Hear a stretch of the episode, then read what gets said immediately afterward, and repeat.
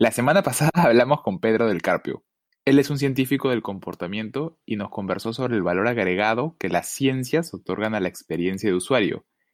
Y esta semana complementaremos este análisis con otra perspectiva, la del diseñador.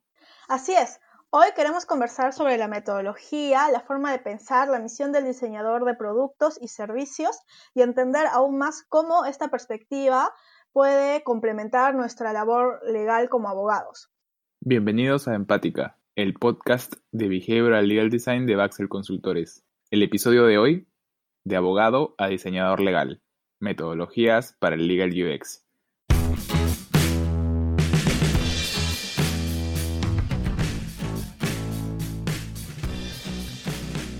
Hola, ¿cómo están? Soy Mario Drago, socio de Baxel Consultores. Como siempre estoy junto a Alejandra Infantes, nuestra Behavioral Legal Designer. ¿Cómo estás, Ale? Bien, Mario, gracias. Hoy es el tercer capítulo de la saga de UX. Eh, ¿Qué tenemos para, para hoy día, Ale? Hoy día tenemos una invitada súper especial. Eh, ella es Manuela Cuaresma, profesora a tiempo completo del Departamento de Arte y Diseño de la Pontificia Universidad Católica de Río de Janeiro investigadora además en el Laboratorio de Ergodesign y Usabilidad de la misma universidad. Hola Manuela, muchas gracias por aceptar nuestra invitación. Hola Alejandra, muito obrigada por, muitas gracias por, por me receber. É um prazer estar aqui conversando com vocês. Gracias a ti. Eh, como te había estado contando, nosotros en Baxel creemos que la perspectiva de la experiencia del usuario es muy importante para mejorar y complementar el derecho. Entonces, nuestra primera pregunta es, la siguiente, ¿no? Tomando en cuenta que nosotros los abogados somos muy buenos para resolver problemas legales eh, y los diseñadores siempre encuentran oportunidades de mejora en sus contextos y en sus propias experiencias, ¿cómo crees que eh, el user experience puede mejorar el derecho? Ok. Eh, que há múltiplos pontos de vista sobre o desenho, o design. Entendo o design como um processo de concepção que busca resolver os problemas e os que se enfrenta a gente quando interactúa com as interfaces em geral, quando interactúa com o mundo. Lo que buscamos como desenhadores uhum. é resolver outros estes problemas de interação e a seja como uma interface digital ou como uma interface física ou analógica, ou inclusive uma interface intangível como, como um serviço. Por lo tanto, creio que esse processo de desenho é aplicável a múltiplas situações. Como é este entendimento? Também se aplica a situações legais? Este processo também se aplica a los produtos e serviços legais a fim de compreender eh, quem é este produto e serviço e dar uma melhor solução, tendo em conta a linguagem e as características dos usuários e que se presta este serviço ou produto. Pero entonces, Manuela, a partir de lo que señalas, ¿cuáles son las tareas de un experto en UX para lograr su objetivo? Em termos, términos generais, as atividades de desenho são praticamente as mesmas para que funcione uma boa experiência do usuário. Lo que pode cambiar são as técnicas e abordagem. Para uhum. desenhar para a experiência do usuário, seja um produto digital ou não, ou um serviço, o que devemos adotar é um enfoque de design centrado em el usuário. Então, é, a primeira atividade é, compreender muito bem quem são os usuários, quais são suas necessidades e seus desejos, e o contexto em que se produzirá a interação e as interações, as interações. Me parece súper importante el hecho de que los user experience comprendan el lenguaje del usuario. Y por ejemplo, nosotros los abogados usamos siempre un lenguaje muy difícil en nuestros productos y posiblemente eso genera una brecha entre la buena experiencia del usuario y, o sea, la buena experiencia ideal del usuario y lo que realmente el usuario de un producto o servicio legal obtiene, que puede ser un poco más difícil por el lenguaje duro que aplicamos. ¿Qué relevancia tiene esta etapa dentro de la metodología? Essa é uma etapa fundamental do projeto para compreender a vida cotidiana, os hábitos e as atitudes do usuário. E essa etapa, que solemos denominar discovery ou imersão em el contexto do usuário e da interação. Em este ponto, queres entender como a gente se ocupa de um determinado tema que necessita ser investigado. Depois, confrontamos com os dados da investigação secundária que também hemos é, recorrido em esta etapa inicial, começando a la síntese de los dados, concluindo com las percepções ou insights. Ah, ok. Entonces, Manuela, ¿nos puedes explicar cuál es eh, la importancia de los insights en la investigación?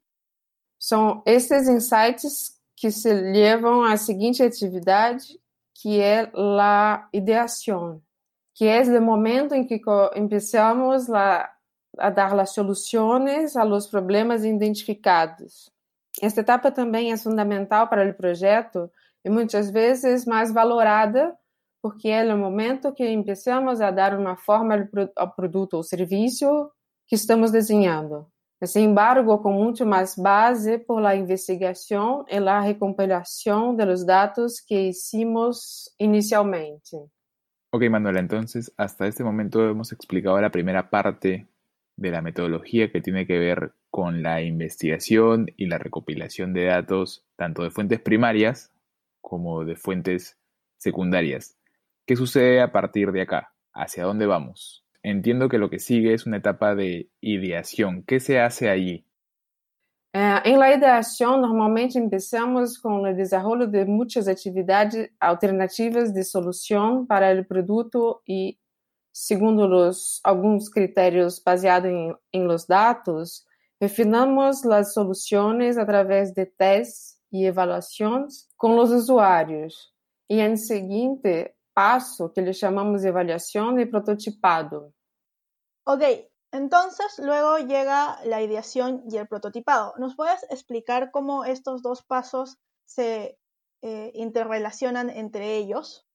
Los pasos de ideación y prototipado es, es muchos, muy, muy, mezclados, porque es un, un proceso iterativo generando, generamos uma, uma alternativa, hacemos um protótipo dessa alternativa e probamos com os usuários para a validação da ideia, inicialmente hasta a validação do produto ou serviço final. E um processo que se mantém em loop hasta que encontramos uma solução ideal para o projeto. É importante compreender que todo esse processo deve contar com a participação dos usuários em todas as etapas. Então, Manuela, que princípios tiene este enfoque de diseño centrado en el usuario? El enfoque de design centrado en el usuario tiene principios muy claros de cuanto a su utilización, né? como el proyecto debe basarse em um conhecimento claro dos usuários, das tarefas e dos entornos, do contexto. Os usuários devem participar em todo o processo de projeto. O projeto deve refinar-se com avaliações dos usuários. E o processo deve ser iterativo, de modo que pode volver a um passo anterior sempre que seja necessário. Lo que me, gust me gustó mucho fue el hecho de que sí, se tiene que comprender al usuario como una persona, todo, todo el mundo interior, pero también es muy importante comprender el contexto en el que esta persona se desenvuelve y conocer sus hábitos, porque no solo es el contexto, sino qué es lo eh, sus hábitos, muy vinculado al tema de la conducta y la toma de decisiones que los, usuarios pueden, pueden tener. Y otra cosa que, me gustó mucho sobre la perspectiva del diseño centrado en el usuario es la posibilidad de eh, que es un loop que está en constante, eh, que es un proceso constante y que permite volver a una etapa inicial. Pero por ejemplo, los abogados, ¿es posible que en una tarea legal se pueda volver a una etapa anterior? ¿Tú, ¿Tú qué crees, Manuela? ¿O sería muy difícil? Enquanto um processo de projeto, sim. É, imagina que você está fazendo um, um, um, regulamento. Uma vez todo escrito esse, esse regulamento, leva-se ao usuário para que ele leia e veja se ele compreende, né? Uma vez que ele compreende, ok, pode já usar o, o coisa. Senão, volta e reescreve. En el mundo legal, en el derecho, no hay a veces oportunidades de, de hacer el loop. Entregamos algo, por ejemplo, en un, en un juicio, eh, exponemos ante el juez o entregamos un escrito y ya no hay oportunidad de hacer el, la- el, el loop y la iteración y volver a probar. Entendo. ¿Cómo, é. hacen ustedes, ¿Cómo hacen ustedes desde su perspectiva? ¿Cuánta prueba, ¿Cuánta prueba antes podemos hacer? ¿no? Como, da mesma maneira que fazemos com as interfaces digitais, é importante, Uhum. principalmente nessa, nessa etapa final, é testar a solução antes dela ser utilizada. Lo que me parece interesante aquí, y tal vez eh, en esto sea la tarea del abogado un poco diferente a la tarea del diseñador, es que el abogado solo tiene una oportunidad con un usuario, pero este usuario puede ser un arquetipo para otros usuarios similares. Por ejemplo, tenemos una sola oportunidad para un juez, pero los jueces al final son algo parecidos.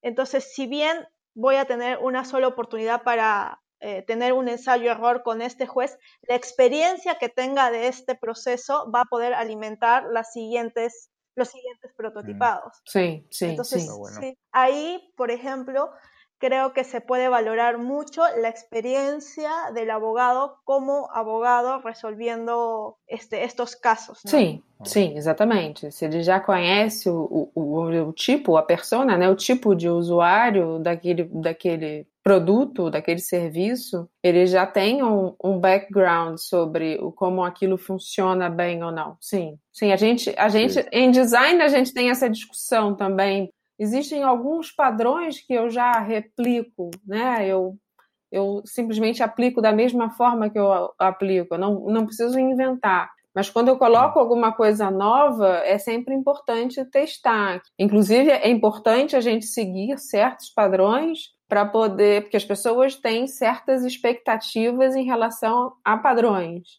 Então, quando elas vão Sim. usar, elas esperam encontrar daquela maneira. Te- Y esto en algún momento también lo hemos conversado con, con Mario, como qué tan creativos nosotros los abogados nos podemos poner cuando creamos un producto legal, ¿no? O sea, cuando cre- tenemos, creamos un contrato, las personas que reciben el contrato esperan cierto, cierto formato. Si rompemos mucho con ese formato, rompemos con la familiaridad que ellos tienen con lo esperado, ¿no? Sim, Es que justo nos pasó eso hace poco que hicimos un contrato, un acuerdo de, de confidencialidad y Alejandra lo diseñó increíble y se lo dimos a, a personas que no son abogados y lo primero que me dijeron es, esto no es un contrato, no, no, no confío en lo que dice porque no es Sí. un contrato. Sí. Entonces dijimos, no, nos hemos ido muy lejos, tenemos que regresar. Tenemos que regresar a lo que Sí. esperan las personas. sim, sim, sim.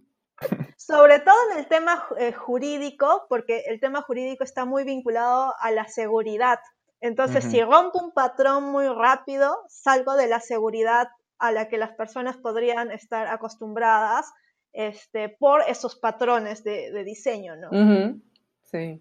Seguimos con la siguiente pregunta, Alejandra, por- para, para seguir, que es ¿cómo un, un UXer aborda un desafío como, como los que estás comentando? É, a clave para iniciar o projeto e preparar o design de experiência do usuário é se entender muito bem qual é qual é o problema do projeto. Muitas vezes entender o problema de projeto é o mais difícil. Tão pronto como pensar em projeto, pensamos em uma solução. É, estamos acostumados a resolver os problemas o mais rápido possível, pero não sempre o problema que temos em mente é o verdadeiro. Por exemplo, sempre veio a meus estudantes pensando em uma aplicação para resolver a maioria dos problemas, pero não sempre uma aplicação é a melhor solução. Ou, Hum. incluso, veio em algumas empresas que contratam desenhadores para desenvolver uma aplicação, dizendo que é a melhor solução, quando a menudo não é a melhor maneira de resolver um problema.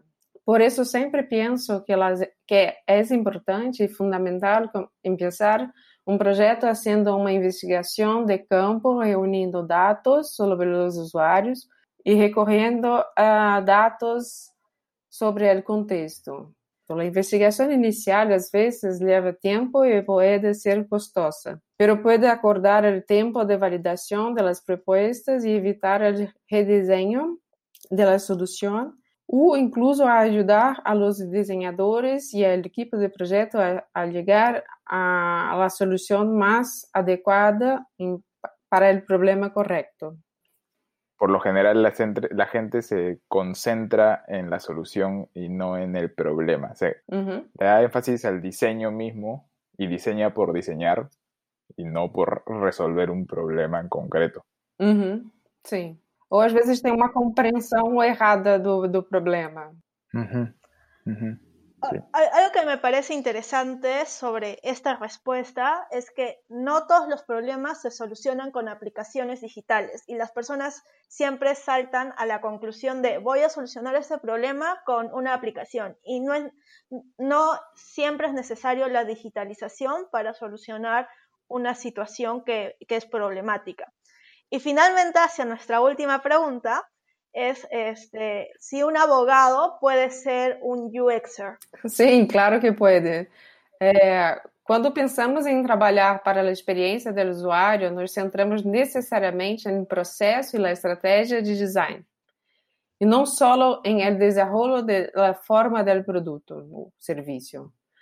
Uh, desenhar uh, para uma experiência do usuário é pensar em todas as etapas do design de um produto e serviço e pensar que necessita entender muito bem quem é meu usuário, quais são suas necessidades, quais são seus desejos, suas capacidades e limitações.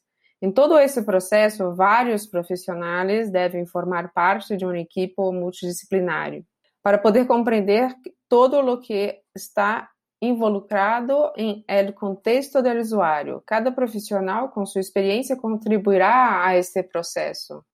Nada, Manuela, muchas gracias. En verdad ha sido bastante interesante. Nos, nos, nos, hemos pasado el tiempo hablando, pero está muy bueno. Ok, gracias, gracias. Gracias por, gracias por tu tiempo. Okay. Estamos conversando. Bueno, eso ha sido todo por hoy. Ya saben que si tienen comentarios o sugerencias pueden escribirnos a, a infantes.baxel.pe y a mdrago.baxel.pe. No se olviden de seguirnos en Buzzsprout, Apple Podcast, Spotify y si les gustó, compartan.